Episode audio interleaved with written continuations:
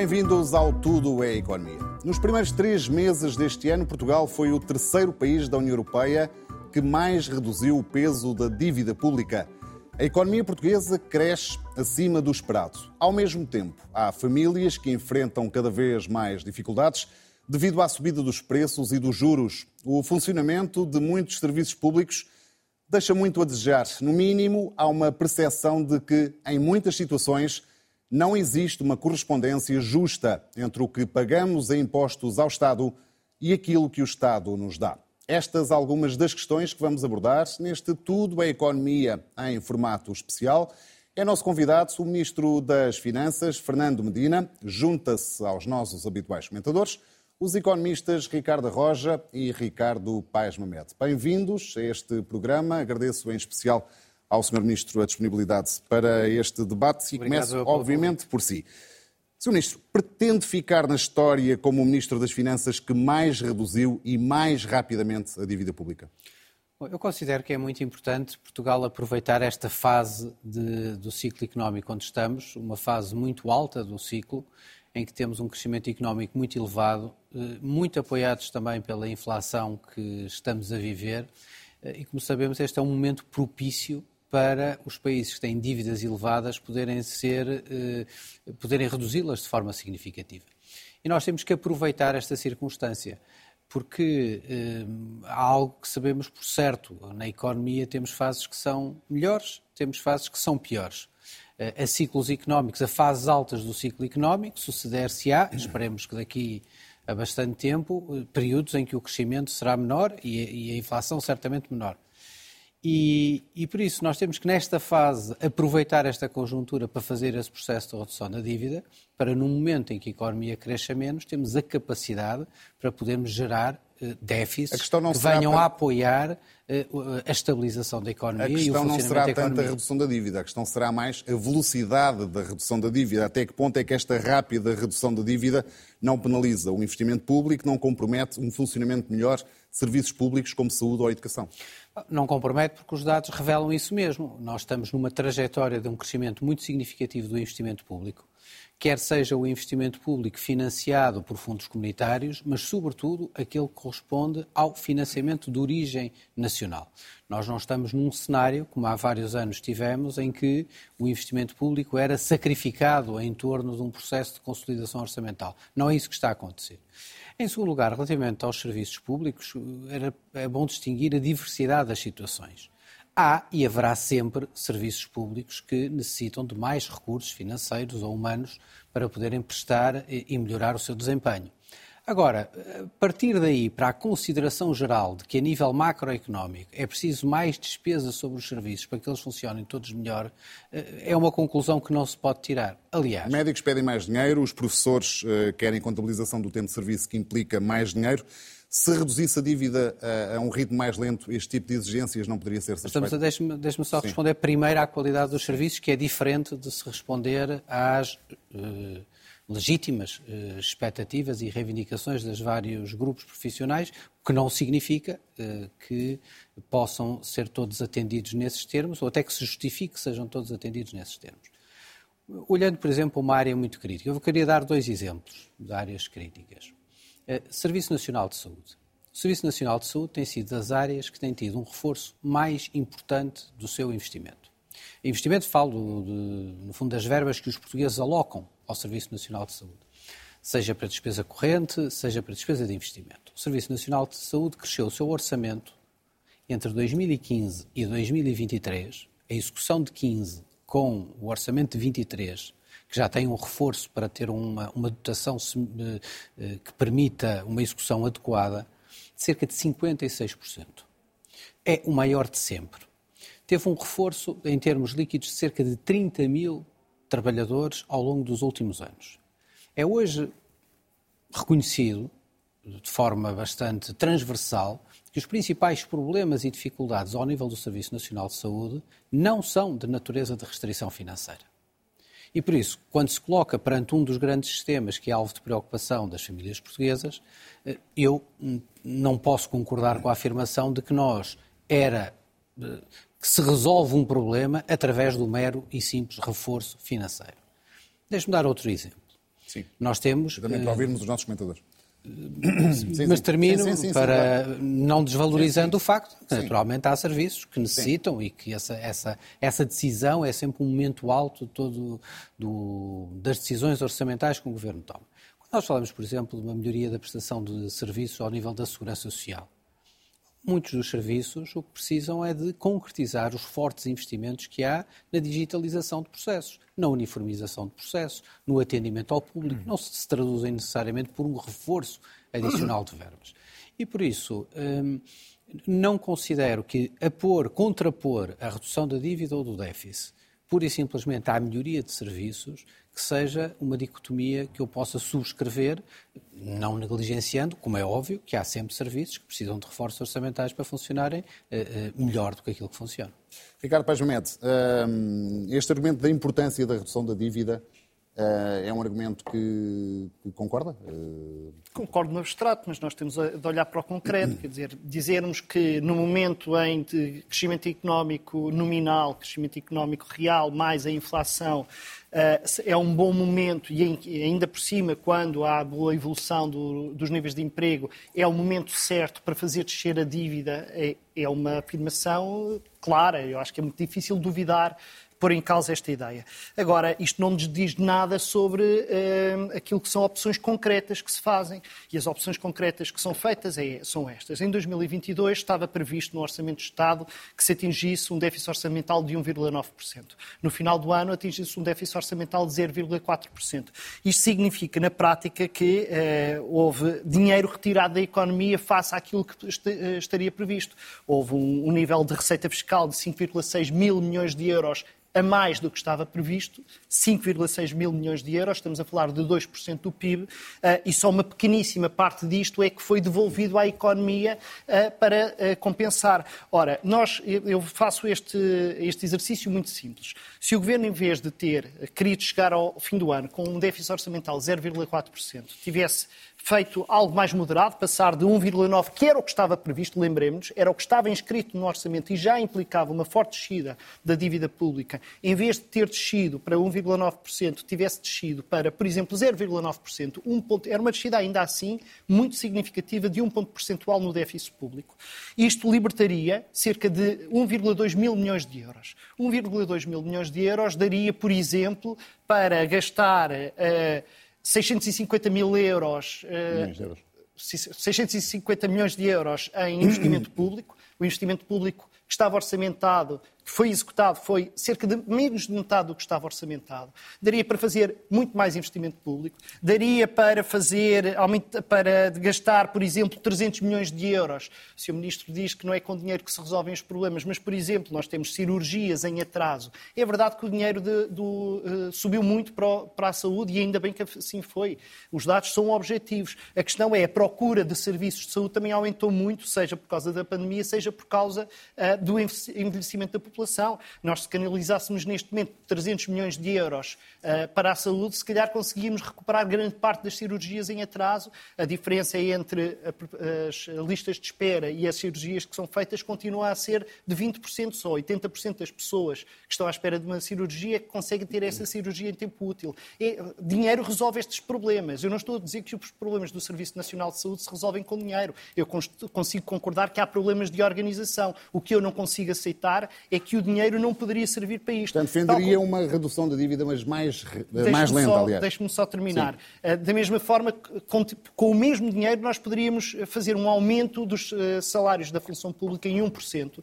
Lembremos que o aumento da função pública foi 0,9%, muitíssimo abaixo do valor da inflação, uma perda brutal de poder de compra. O Governo poderia ter dado um sinal aos funcionários públicos de que vão, em parte, ser eh, valorizados no momento em que existe estes mais 5,6 mil milhões de euros de receita fiscal a mais. Isto são três exemplos. O governo podia fazer estas três coisas. Aumentar para, em vez de ser menos 50%, para 90% a taxa de execução do investimento que estava previsto no orçamento, gastar 300 milhões de euros a recuperar cirurgias, gastar 250 milhões de euros para aumentar em um ponto percentual os uh, funcionários públicos e, mesmo assim, isto tudo não iria prejudicar um, déficit de 0,9%. E dizem-me assim, bom, mas isso ia ter um, um, impacto na dívida. Eu fiz as contas, o impacto da dívida é muito simples. Em vez de descermos 125,4% do PIB em 2021 para, 100, uh, uh, para 114, teríamos descido na mesma para para 113, eh, quero dizer, 0,6, teríamos descido para 114. Portanto, tínhamos tido uma queda da, da dívida pública, não de 11,4 pontos percentuais, mas de 11 pontos percentuais. Quer dizer, francamente, o impacto que isto tem, eu estou de acordo que nós devemos aproveitar a redução da dívida, mas nós conseguimos, na mesma, reduzir, sermos os campeões europeus da redução da dívida, ter um impacto nos orçamentos futuros muito limitado, porque o impacto disto, de uma verba destas, era de 30 milhões de euros por ano nos próximos 10 anos. Portanto, nós estamos a falar de 0,01% do PIB. Portanto, continuávamos a ser altamente bem disciplinados, a dar os sinais certos aos mercados e a resolver problemas reais da economia portuguesa. E, portanto, há coisas uhum. que estão a deixar de ser feitas por causa de querer sempre ir um bocadinho mais longe do que é estritamente necessário para darmos, uh, transmitirmos as mensagens depois certas. responderá em bloco. Já agora, uh, Ricardo, como no Parlamento. Está bem, está bem. Ricardo Roja, uh, com que visão se identifica mais? Bem, eu sou sensível à necessidade de reduzirmos a dívida pública. Isso é Somos é indiscutível. Todos. Somos todos. Isso é indiscutível. E, portanto, uh, controlar as contas públicas e reduzirmos o endividamento parece-me sempre uh, vantajoso e é a direção certa. O problema neste uh, processo são os meios que são utilizados para esses mesmos fins. Essa é uma tecla na qual eu tenho batido várias vezes aqui ao longo dos anos neste programa, é que nem sempre os fins justificam os meios.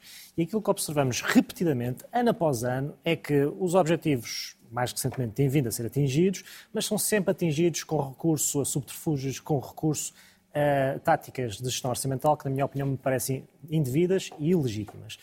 Tivemos durante anos as cativações. Foi um tema candente, discutimos aqui várias vezes, foi ao Parlamento. Os portugueses chegaram a saber o que eram as cativações, até aí provavelmente era um vocábulo que não, uh, teria, uh, que não dominavam. Uh, depois veio o investimento público, sistematicamente a ser suborçamentado, inclusivamente no ano passado. Este ano, a ver pelas últimas estimativas, creio que também estará a ser suborçamentado em face do perfil anual que seria de esperar. Uh, e só não é mais porque finalmente temos as verbas provenientes da Europa que permitem suprir as lacunas de financiamento desse mesmo investimento público ao longo dos anos. Depois temos mais. Temos também problemas de pagamentos no Estado. Eu tenho sistematicamente insistido aqui que é indecente o Estado português ter instituições que têm prazos médios de pagamento na casa das centenas de dias. Ainda a semana passada víamos aqui alguns exemplos. Gestão administrativa e financeira da cultura, prazo médio de pagamento de 741 dias no final do primeiro trimestre deste é ano. Secretaria-Geral do Ministério da Justiça, 248 dias, prazo médio de pagamento. Temos hospitais públicos com prazos de pagamento uh, da mesma ordem. Uh, região Autónoma dos Açores, enfim. Uh, os casos são inúmeros. Temos, na minha opinião, também um problema grave de opacidade na forma como como a informação é prestada. Por exemplo, a Direção-Geral do Tesouro e Finanças, uma entidade na sua órbita, eh, tem um site, com toda a franqueza, deixe-me dizer, é uma vergonha. E é uma vergonha porquê? Porque não há um único relatório do setor empresarial do Estado desde 2015. A informação sobre as empresas está incompleta. O esforço público eh, financeiro do Estado, o último reporte que é feito é 2018. Ora, isto não é próprio de um país que quer ter um processo orçamental uh, transparente. E, portanto, todos estes problemas acabam por fazer com que, frequentemente, nós tenhamos, de facto, os objetivos que são atingidos, ainda bem, mas uh, são atingidos uh, através de táticas que, na minha opinião, são indevidas e que nós já teríamos tido tempo para as corrigir, porque elas já existem há muitos anos. Uh, desde logo porque o próprio processo orçamental está obsoleto, temos aí uns programas piloto de gestão por orçamentação, mas que é uma prática obsoleta, portanto, a inexistência é uma prática obsoleta, como bem sabemos. Uh, isso não, uh, não, não, não, é bom, porque depois não conseguimos, e esta é a segunda parte uh, que me parece para terminar, importante Ricardo, para avaliar, não conseguimos depois analisar a eficiência do gasto público, em que áreas é que o gasto público é insuficiente, em que áreas é que o gasto público é suplantado pela eficiência de um gasto numa lógica de prestação privada. O caso da saúde é um belíssimo exemplo. No caso da saúde, tivemos ao longo dos anos uma suborçamentação, penso eu que é consensual. Eh, em Portugal havia uma parte da despesa pública, em percentagem da despesa pública total, insuficiente no Serviço Nacional de Saúde. Esse o valor tem vindo a aproximar-se da média, mas, por exemplo, estamos ainda muito longe do que acontece em países como a Alemanha, que dedicam cerca de 20% da sua despesa pública total ao orçamento da saúde, um país com uma eh, estrutura demográfica semelhante à nossa. Evidentemente depois, dentro do gasto público, há que avaliar se os hospitais públicos são a boa forma de organização. Em dois soubemos que a unidade de obstetrícia do Santa Maria, o maior hospital do país, está dada como inapta para receber grávidas, segundo a Ordem dos Médicos. Ora, isto, de facto, são exemplos que não auguram nada de bom eh, relativamente às consequências do, consequências do mau processo orçamental sobre os serviços públicos. E quem diz a saúde diz outras áreas, como a educação, a justiça, um desastre em Portugal, Portanto, uh, ou Ministro, também aqui, a segurança social, onde de facto há Temos aqui alguns exemplos de que eventualmente a redução uh, rápida da dívida pode ter consequências. Vamos, vamos talvez. Deixe-me permitam-me por partes. Hum, é evidente que, e fico obviamente satisfeito de estar num painel que não contesta nem, nem a redução da dívida, nem que este seja o bom momento para a fazer. Isso é um dado importante, porque isto não é nada consensual. Aliás, uh, uh, ouço muitos políticos dizerem, nomeadamente aqueles mais à esquerda do espectro onde estou, de dizer que nós neste momento devíamos estar a reduzir a dívida de acordo com as regras europeias, se é que a devíamos estar a reduzir. O que significaria que estaríamos a ter déficits orçamentais gigantescos e que, chegados a uma situação de crise, chegados a uma situação de crise, não teríamos margem nenhuma para enfrentar. Eh, ouço também, eh, do lado direito do espectro, virem dizer que, bom, esta estratégia devia ser seguida sempre, quando a economia cresce e quando a economia não cresce. Profundamente errado. Nós temos que aproveitar precisamente estes momentos para fazer os processos de ajuste que temos que fazer do ponto de vista de déficit e de dívida, para termos precisamente a margem para incorrer em déficits que devem ser os significativos, o que seja necessário do ponto de vista da circunstância concreta da crise que o país enfrentar. Esta é que é o retomar de uma boa política que nós devemos fazer. A questão fundamental que aqui foi colocada é a questão do grau. É? O que é que devemos fazer em cada contexto e de que forma podemos fazer?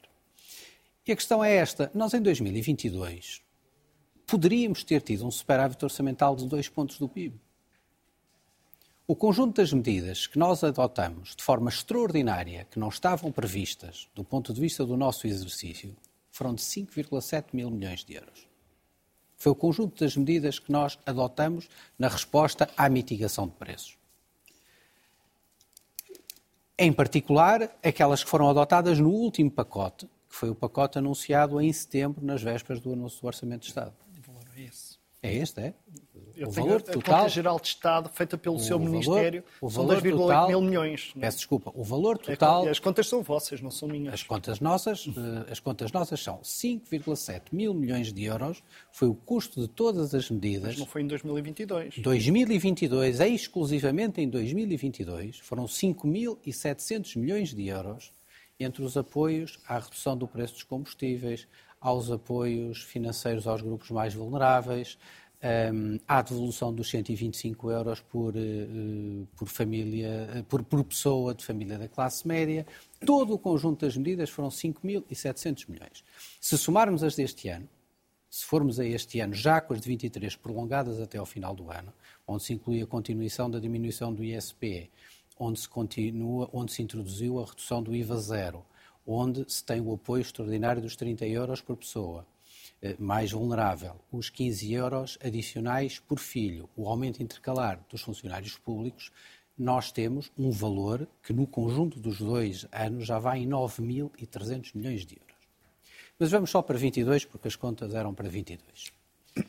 Deixe-me só pedir-lhe uma clarificação. Está a referir-se ao valor total das medidas ou à diferença entre o que estava orçamentado e o que foi realizado? É que quando nós apresentamos o orçamento, estou a falar do valor total das medidas. Ah, Quando portanto, nós apresentamos portanto, o orçamento. Estamos a comparar uma diferença de 5,6 mil, milhões, 5,6 mil milhões de euros de receita fiscal a mais com um conjunto de medidas que a maior parte delas já estavam orçamentadas. Não, não estavam. É que aí é que está, oh, Ricardo, é que se recorda o Orçamento de Estado que foi apresentado em maio, o Governo toma posse no dia 30 de março, o, governo, o Orçamento de Estado que é apresentado em maio é pouco diferente do Orçamento de Estado que estava eh, preparado em eh, março, que tinha sido preparado e que tinha sido chumbado. Foi adaptado, mas ele é pouco diferente. O grosso e o fundamental das medidas que são tomadas, são tomadas a partir daí, não estavam orçamentadas e foi uma escolha política realizá-las. Isto para nos situarmos sobre o campo das escolhas. E quando nós decidimos fazer esse esforço e essa política, foi obviamente em detrimento de uma política de uma mais rápida consolidação orçamental. O que está a dizer é que a consolidação poderia ainda ter sido mais ah, rápida. Sem dúvida. Em 2022, sem dúvida. Basta olhar para os números do que foram as medidas e não as ter aplicado. Eu tinha chegado ao governo quando se decidiu o, a redução do ISP, que é uma medida que tem um custo orçamental superior a mil milhões de euros. Decidiu-se em setembro a devolução dos 125 euros a cada família, a cada pessoa titular de rendimentos eh, que, pagava, que paga IRS estava-se a fazer, prolongou-se, essa sim existia, com muito menor impacto financeiro, o apoio às famílias mais vulneráveis abrangidas pela tarifa social. Por isso, o grosso das medidas que foram tomadas, se não tivessem sido tomadas, o que não faria sentido político, na minha opinião, nenhum, mas estou a dizer, se a opção do governo fosse exclusivamente a redução do déficit e da dívida, tinha feito uma redução bem, muito mais forte do que aquilo que aconteceu. Temos que avançar porque o tempo... Mas a segunda nota, gostava só de dar, era o seguinte, para, para sairmos um pouco desta dicotomia de que meter dinheiro em cima, muitas vezes, das situações resolve-las só por si. Eu, eu, discordo, noutras fases teria concordado com essa afirmação relativamente à dimensão do investimento público. Houve fases ninguém em que o investimento ninguém público. Disse que o dinheiro, deitar dinheiro para cima dos problemas os resolve. Não, mas eu não estou a dizer isso. Eu estou a dizer o seguinte: a proposta que o Ricardo apresentou, por exemplo, de ter aquele dinheiro em excesso e de o aplicar, dedica uma parte ao investimento público.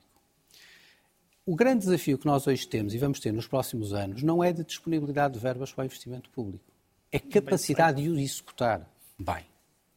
Uh, nós estamos a acelerar muito o que estamos a utilizar de investimento público e o investimento público está a crescer. Uh, e por isso, o, o, não há neste momento, nem na estratégia orçamental que o Governo tem, nesta conjuntura, não há nenhuma utilização da limitação do investimento público como variável de consolidação orçamental. Uhum. A crítica. Uh, terá sido justa noutro momento da história, noutro, noutra bem, circunstância, não nesta. Há algumas perguntas que eu tenho por aqui último, para fazer. Por último, mas deixa-me só responder, porque eu precisava, gostava só de responder ao Ricardo, se me der dois minutos, sim, sim. Eh, como são dois. Sim, é verdade. o que nos limita também é a questão do tempo. É? Sim, mas eh, é esta também a riqueza deste debate e das visões. Eu, eu concordo com uma apreciação geral uh, que o Ricardo Roja fez sobre o problema de a necessidade de nós incrementarmos muito a transparência do que é o processo, não só o processo orçamental, mas talvez começando pelo processo de execução orçamental. Isto é, de tornar os orçamentos mais verdadeiros relativamente à sua execução.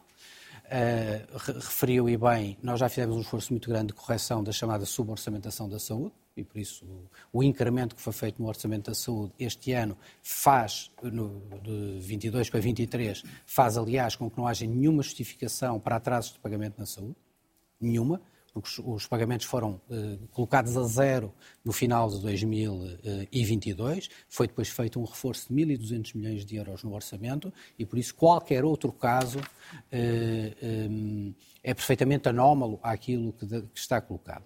Mas eu concordo que deve ser feito um esforço muito maior de se prosseguir essa transparência. Uh, e nós vamos prosseguir uh, essa transparência no próximo orçamento para 24. Bom, e se, cumprindo, aliás, com cortesia, aquilo, ou, ou, a cortesia daqui ter sido convidado, posso também dar aqui uma notícia. Muito o orçamento bem. para 2024 será o primeiro orçamento em muitos anos a não ter cativações.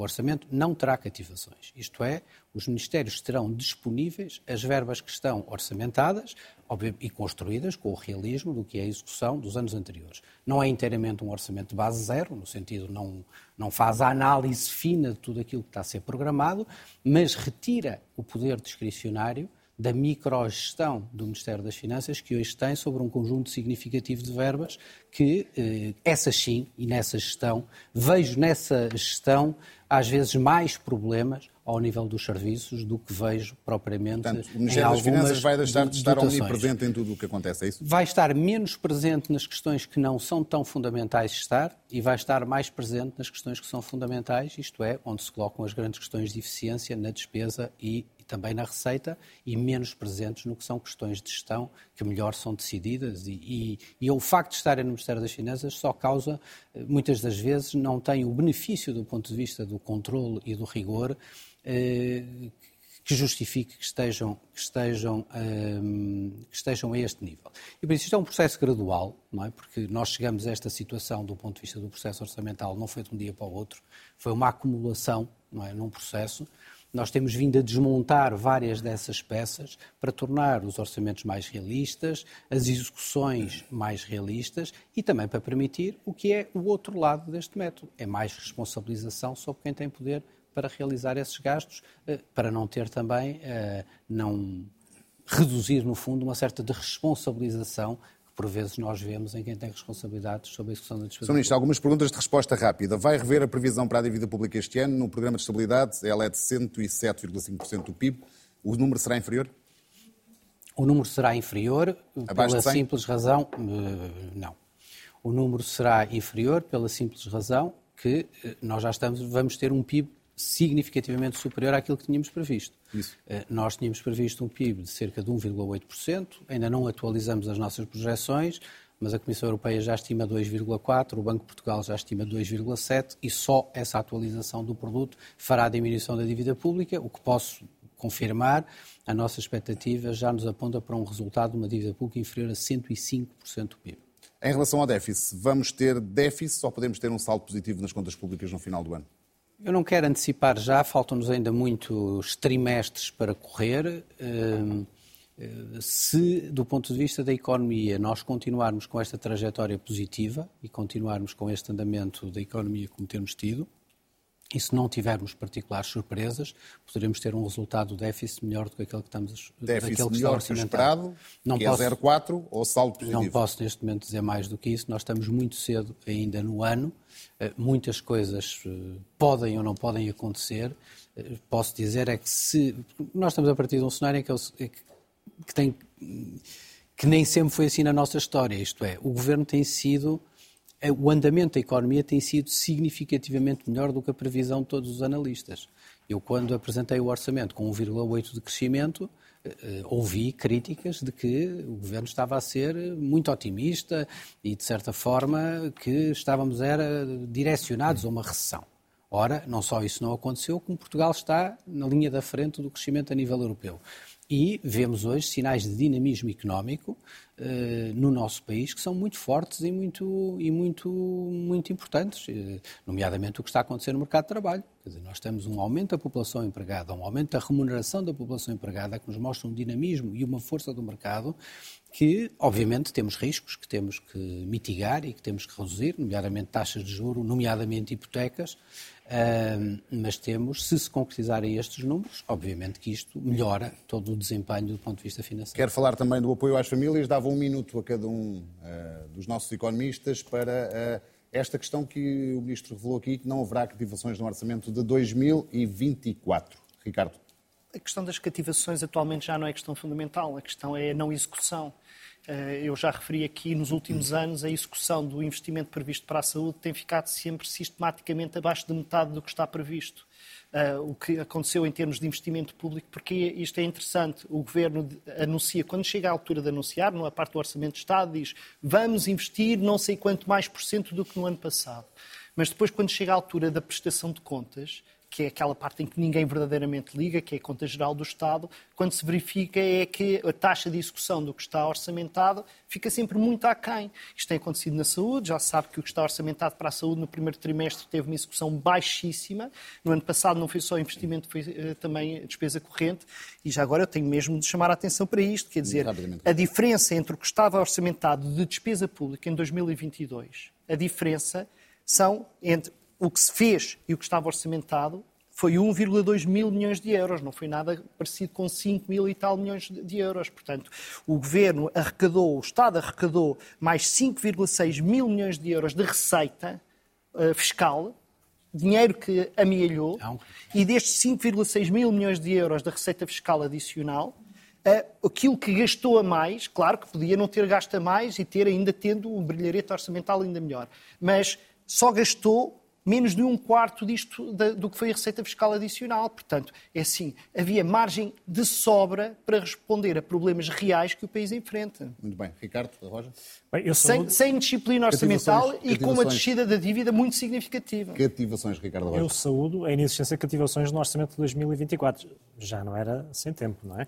Eh, de resto, eh, estes programas de economia, entre os quais o nosso, certamente tiveram alguma influência eh, nessa pressão sobre a política. Porque, de facto, é fundamental termos um orçamento verdadeiro, utilizando uma expressão sua, mas é também fundamental termos um orçamento que cumpra o propósito constitucional de um orçamento, que é uma ordem para gastar aquilo, é um nem mais, nem menos, e se há desvios é um relevantes limite. que devem ser devolvidos aos contribuintes. De resto, esse é um ponto que eu gostaria de criticar. O Sr. Ministro mencionou que poderia ter tido um saldo orçamental de 2% do PIB não tivessem uh, sido realizadas essas medidas de, de devolução, seja por via fiscal, seja por via de, de gasto público. Ora, é, é eu acho que seria inaceitável, nas circunstâncias em que nos encontramos no ano passado, que o Governo não tivesse devolvido alguma coisa. Até porque, como eu disse, um orçamento, se é previsto ter um determinado déficit, tudo aquilo que é feito para além desse objetivo, no limite, é devolvido aos contribuintes. Sobretudo num país, que já iremos falar sobre isso, tem uma fiscalidade que neste Sim. momento é tão onerosa e que prejudica tanto o custo de vida do país. Sr. Ministro, eh, perguntas de resposta rápida, mais uma vez, mais uma sequência. O Estado pode... Eu, antes disso, posso ter um minuto, ou 30 segundos. Está bem, 30. Vamos lá ver. Eh, Sobre ainda sobre a execução de, de 2022, para que as coisas fiquem muito claras, eu acho que nós não podemos desvalorizar uh, o facto. Primeiro, eu fico satisfeito por acharem que cumprir as metas do programa de estabilidade é boa política. Pronto, isso já é um avanço uh, e que a crítica é quando se vai além das metas do programa de estabilidade. Nós tivemos em 2022 uma situação que, do ponto de vista do crescimento da economia, foi muito mais forte do que aquela que foi prevista.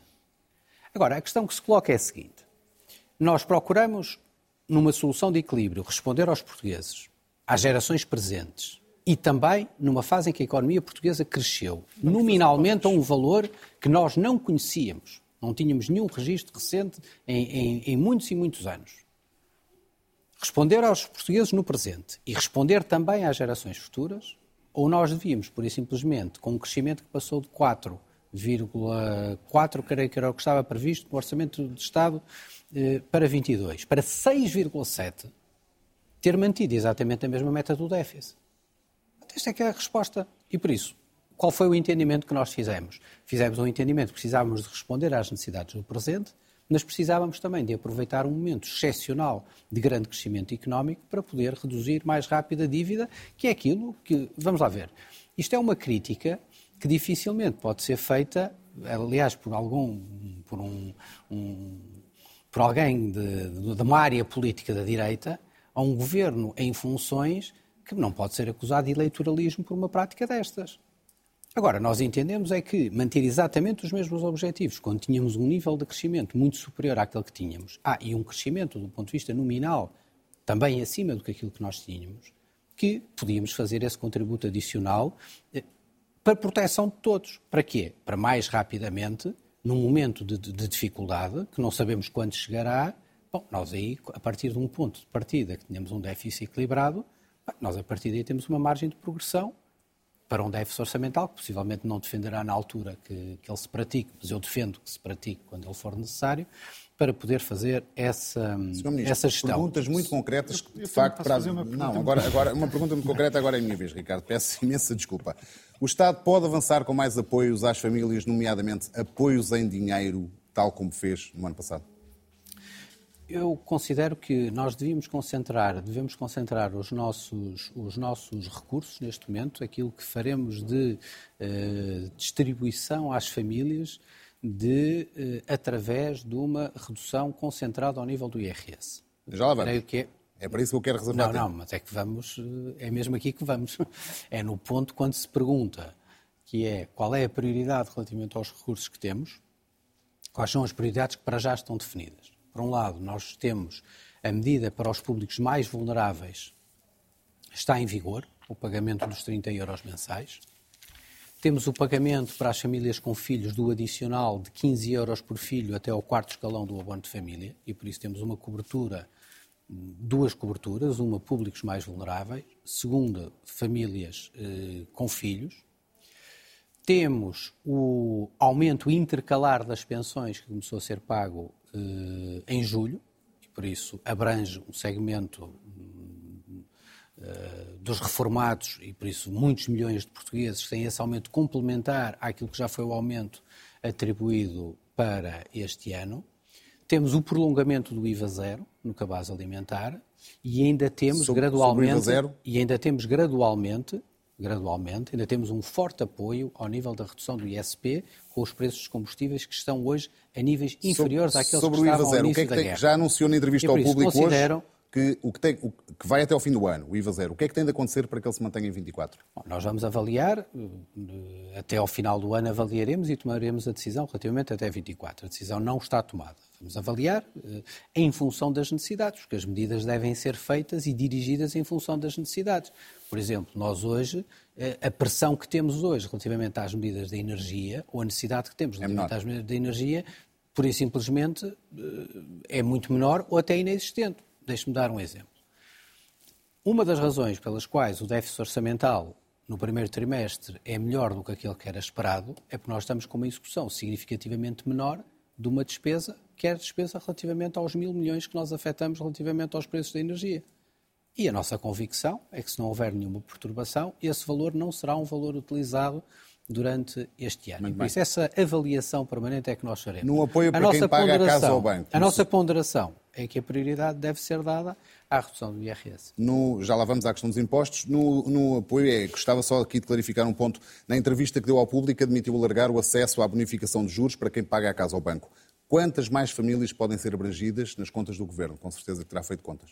Nós o, o, não, temos, não é possível dar-lhe um número com muita exatidão, porque o Decreto-Lei define um conjunto de requisitos que eh, eh, têm que ser avaliados na situação concreta. Por exemplo, o apoio está disponível para famílias que não disponham ainda, que não disponham de património financeiro significativo para poderem fazer a amortização dos seus créditos bancários.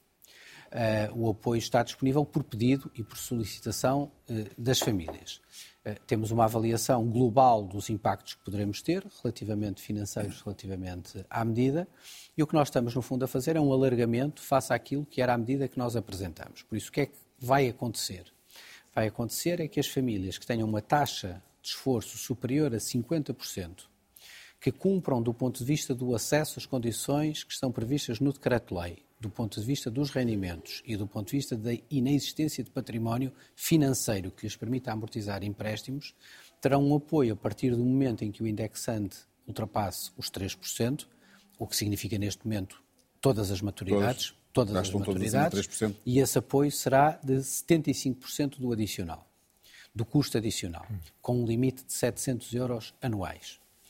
Soma-se a isto uma segunda medida, que é a medida que vem no seguimento das que nós já tomamos de eliminação da comissão por reembolso antecipado de, de, de créditos à habitação, uhum. parcial ou total, e a medida de eliminação da comissão para a transferência de créditos entre instituições bancárias, que é a medida de, de determinar que os bancos assegurem uma oferta de taxa fixa, no fundo, uma oferta para os clientes que têm hoje créditos a taxa variável, uma, uma, oferta que todos os clientes possam aceder, por isso não para grupos específicos, mas que se dirija à uh, generalidade do seu universo de clientes com pelo menos dois anos. Isto é, uma taxa fixa há dois anos. Os bancos podem fundo, oferecer uma taxa fixa que seja pouco interessante. Desse ponto de vista, cumprem, as, cumprem a orientação, mas na verdade ver, ninguém, ninguém, vai vamos ver, aderir a isso. Vamos ver qual é uh, o desenho final. Uh, quando ele estiver pronto, nós apresentaremos. Uh, gostava de. Queria sublinhar é o seguinte. Hoje a concorrência no setor do crédito à habitação é uma concorrência hoje muito mais forte do que era, fruto daquelas duas medidas que foram aprovadas. Uh, e a razão fundamental desta medida, mais do que. A, a, medida do apoio é o apoio a quem tem taxas de esforço muito elevado, um apoio financeiro. Esta medida do crédito de taxa fixa é mais importante do ponto de vista da garantia e da estabilização dos custos das famílias do que propriamente relativamente. Não é para cumprir uma função de diminuição absoluta dos custos. É para introduzir um elemento de garantia que durante um período em que as taxas cresceram e muitíssimo e de forma muito rápida, há uma um menor impacto do ponto de vista, há uma segurança às famílias do ponto de vista dos uhum. possíveis impactos que os movimentos futuros de taxas possam trazer. Um minuto, Ricardo do Paz Med. As famílias, hoje estamos assim, uh, o tempo é um bem escasso. Sim. Uh, as famílias precisam de novos apoios para enfrentar este acréscimo de dificuldades que tem surgido? Em geral, precisa, há sempre alguém que precisa de mais apoios, mas eu quero me concentrar naquilo que é a política orçamental. Vamos pegar neste exemplo que o Sr. Ministro acabou de, de referir, os apoios eh, de, de, à bonificação dos, dos, créditos. Uh, dos nos, nos, créditos aos bancos. São apoiadas, se não estou em erro, 10 mil famílias atualmente. Não, no primeiro mês, Sim, no nos, primeiro eram, mês de candidatura, 10 mil. 10 mil, porque eram os valores que temos atualmente. São 10 mil, 10 mil famílias. O primeiro, mas a crescer, 700, todos os meses a crescer. 10 mil uh, famílias. Uh, a 700 euros de limite significa um custo para o Estado de 7 milhões de euros. Nós, se, se multiplicássemos por 5 as famílias que são apoiadas... Só para precisar, a nossa estimativa são 200 milhões de euros num ano. 200. Se nós multiplicássemos por 5, nós ainda ficaríamos, para as pessoas terem uma ideia, ainda ficaríamos no, na ordem dos 0,05% do PIB o impacto destas coisas, do ponto de vista orçamental, é extremamente limitado. Portanto, há uma tendência muito grande de anunciar muitas medidas, muitas medidas, porque dá a sensação que o Governo está a fazer, e está ainda bem que está a fazer, porque são medidas que são necessárias. Mas elas não só têm um impacto relativamente reduzido, como têm um impacto orçamental reduzido. Eu não vou fazer, eh, juro, não é, não é de todo o meu objetivo, até porque eu ajudo se for o caso não vou fazer aquilo que fizeram um primeiro-ministro com quem o seu ministro trabalhou, que foi fazer as contas de quanto é que isto dá em termos de PIB. Mas se fosse seguida aquela. Eu sei, eu sei que o seu ministro sabe fazer bem eh, contas de cabeça. Mas eu, eu pergunto-lhe: tem presente isto a propósito da ideia de que pouparmos hoje é darmos melhor vida para os jovens do futuro? Tem ideia do que é que significa se, em vez de termos um déficit orçamental de 0,4%, muito abaixo do que tinha sido previsto, tivéssemos 0,9%, que mesmo assim era menos de metade do que estava previsto, em vez de termos 0,9%, isto significaria no ano 2022 1,2 mil milhões de euros.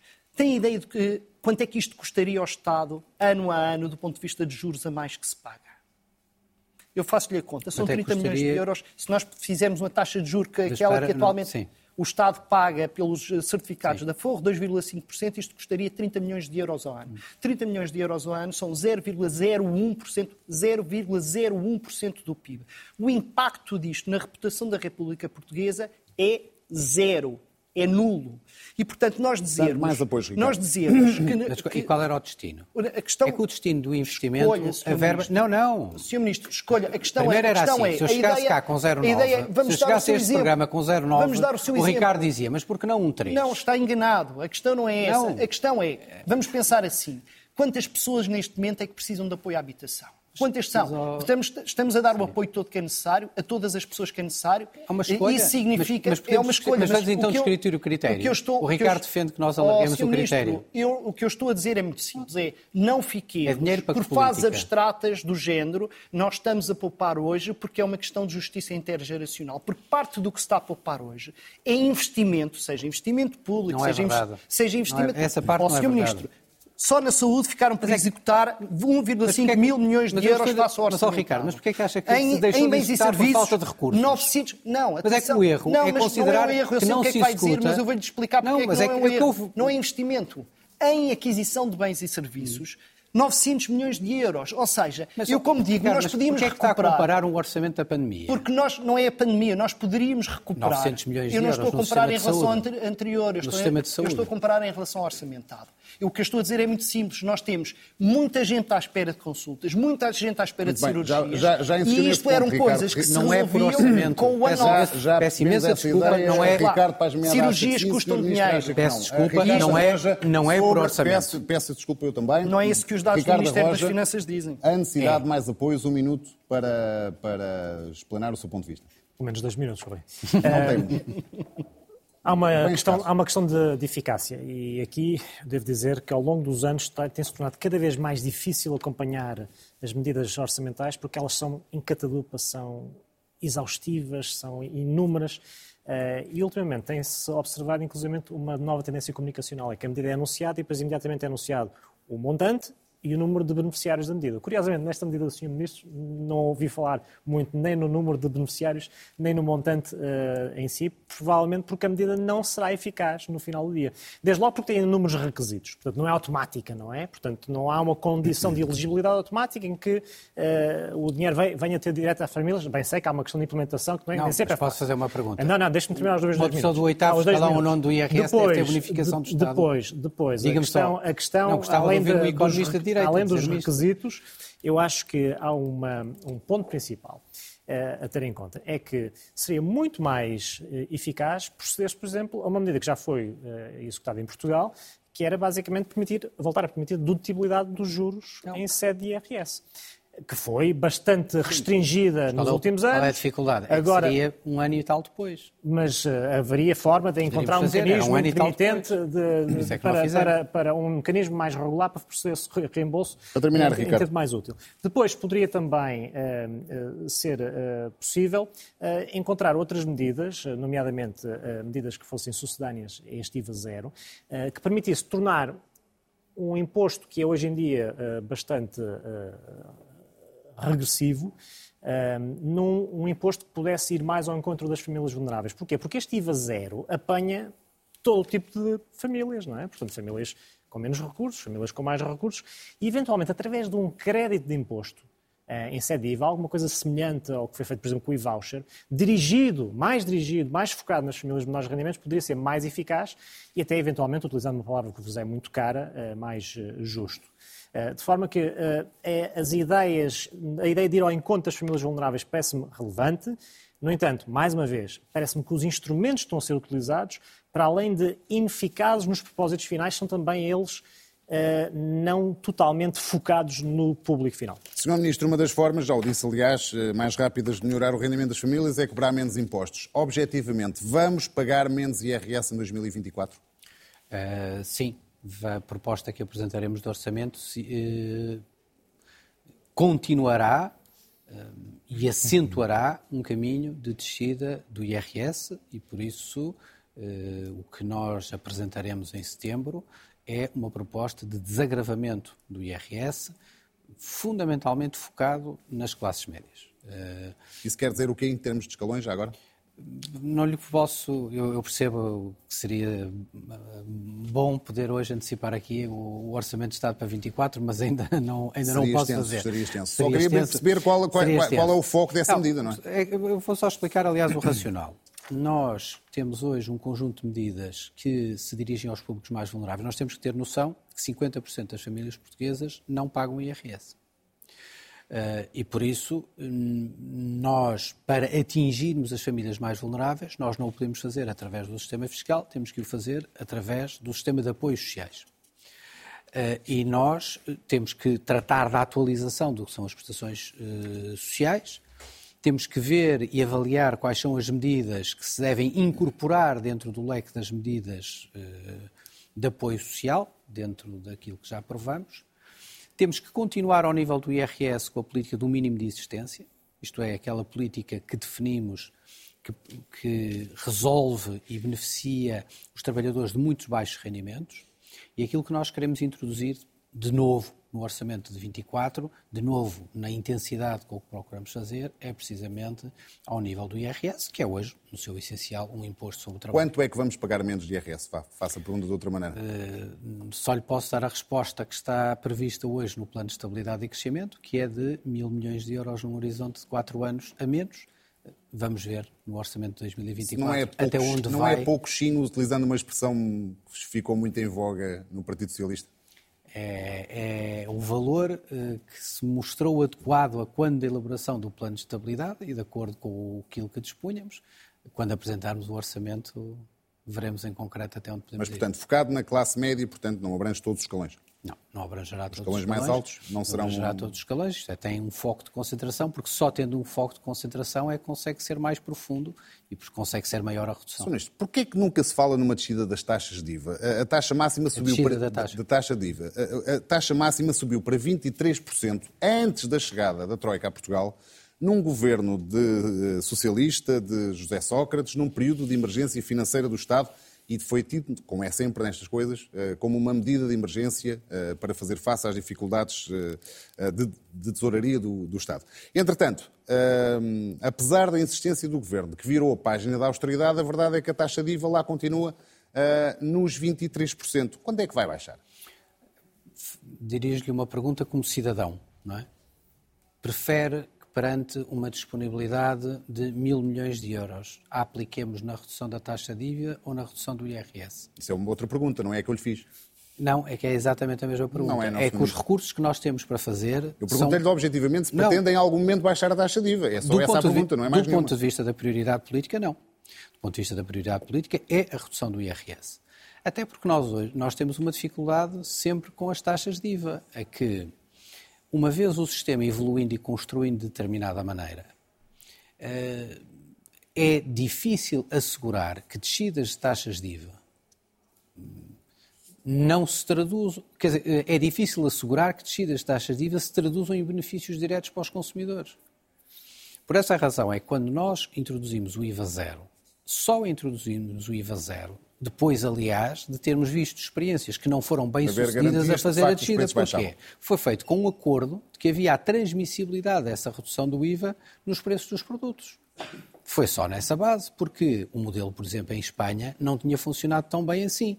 Porque quando foi feita a descida do IVA, não só não foi feita sem a garantia do lado da distribuição, como apanhou um ciclo de subida dos preços. Uhum. E por isso, o que é que acontecia em Espanha? O IVA diminuiu e os preços subiram.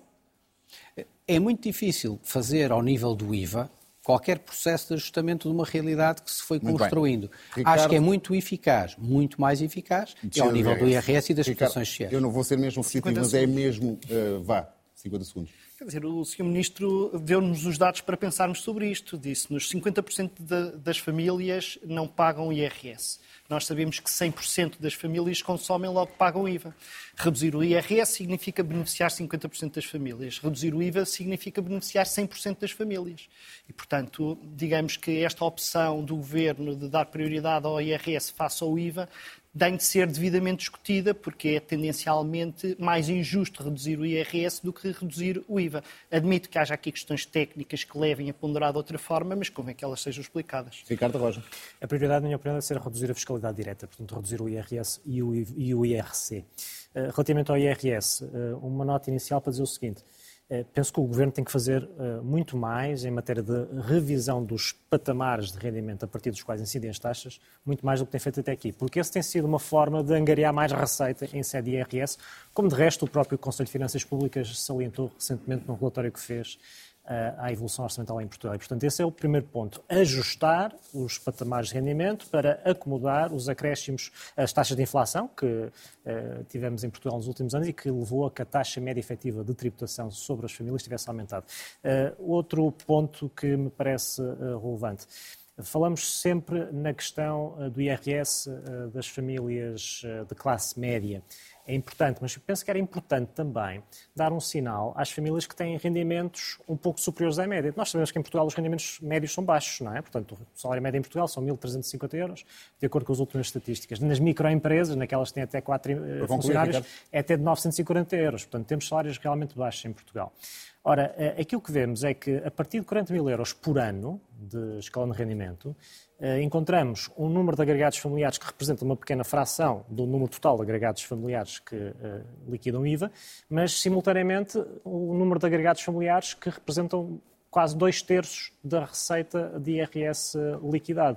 E, portanto, era importante dar um sinal a estas famílias, porque, de facto, estamos a falar de taxas médias efetivas, que em Portugal, na média global, é 13%, salvo, de acordo com as últimas estatísticas das finanças, mas que nestes escalões de rendimento, a partir dos 40 mil euros, vão desde os 17%, para aqueles que têm uh, rendimentos na casa dos 40 mil euros, até aos 45%, que são aqueles muito que bem. têm os rendimentos muito altos. Era importante, só para finalizar, Sim, Rui, porque é, é nestes escalões de rendimento que em geral, vamos encontrar as pessoas que têm profissões mais diferenciadas e que, porventura, contribuem mais para o valor acrescentado bruto da economia portuguesa. Uh, e, portanto, era importante dar esse sinal de que uh, contribuir daria direito a uma fiscalidade mais leve. Sr. Ministro, tenho mesmo, mesmo, mesmo um minuto e ainda só queria fazer-lhe uma pergunta. Um, anunciou na entrevista ao público que o processo da TAP será lançado em setembro, será concluído, imagina-se, no início de 2024, será mais ou menos este uh, o calendário que imagino que o Governo tem, tem, tem está, estará a considerar. Há, há uma pergunta que não tem ainda resposta. O Estado vai manter uma participação social na TAP? Essa resposta não será dada quando o Estado, quando o Conselho de Ministros aprovar, e é uma decisão do coletivo do Conselho de Ministros, as condições da privatização da TAP. Isso depois será definido em sede de decreto-lei e depois posteriormente Mas neste sede, momento qual é o cenário mais provável? É privatizar 100% da TAP? Neste momento ou... não vou avançar, neste momento não vou avançar com nenhum cenário relativamente à privatização da TAP. Neste momento está no fundo em, em trabalho a, a fase prévia ao lançamento oficial, ao ato formal de, do arranque da operação, que são, no fundo, as avaliações que são obrigatórias. Uma vez concluídos, é, será feita a aprovação do decreto-lei, depois o que já definirá as traves mestras do processo de privatização, eh, com grau de abertura, do ponto de vista do processo que se seguirá, e depois, numa fase posterior, o caderno de encargos. E por isso, neste momento, não vou adiantar mais do que aquilo que já tenho dito, que é no, na definição do, de toda a operação de privatização, o que o Estado valorizará uh, à cabeça prende-se com uh, a valorização e o aumento do contributo da TAP para o crescimento da economia portuguesa. Isto é, nós valorizemos a capacidade de crescimento da TAP, a capacidade, a manutenção naturalmente da TAP como empresa uhum. uh, uh, em Portugal, Para terminar. a manutenção e o crescimento do hub uh, em Portugal e em Lisboa, tudo isso serão as variáveis fundamentais do processo de privatização que o Estado definirá como uhum. variáveis prioritárias dentro do processo que se inicia. Senhor Ministro das Finanças, Ricardo Roja, Ricardo Paz Mete, muito obrigado pela vossa presença neste programa que daria com certeza pano para mangas para continuarmos a falar sobre tudo isto que aqui falámos. Mas por hoje é tudo. Pode ver ou rever este programa em RTP Play e ouvir em formato podcast nas plataformas digitais. O Tudo é Economia faz agora uma pausa durante o mês de agosto. Voltamos em setembro. Até lá, fique sempre com a melhor informação. Fique com a RTP.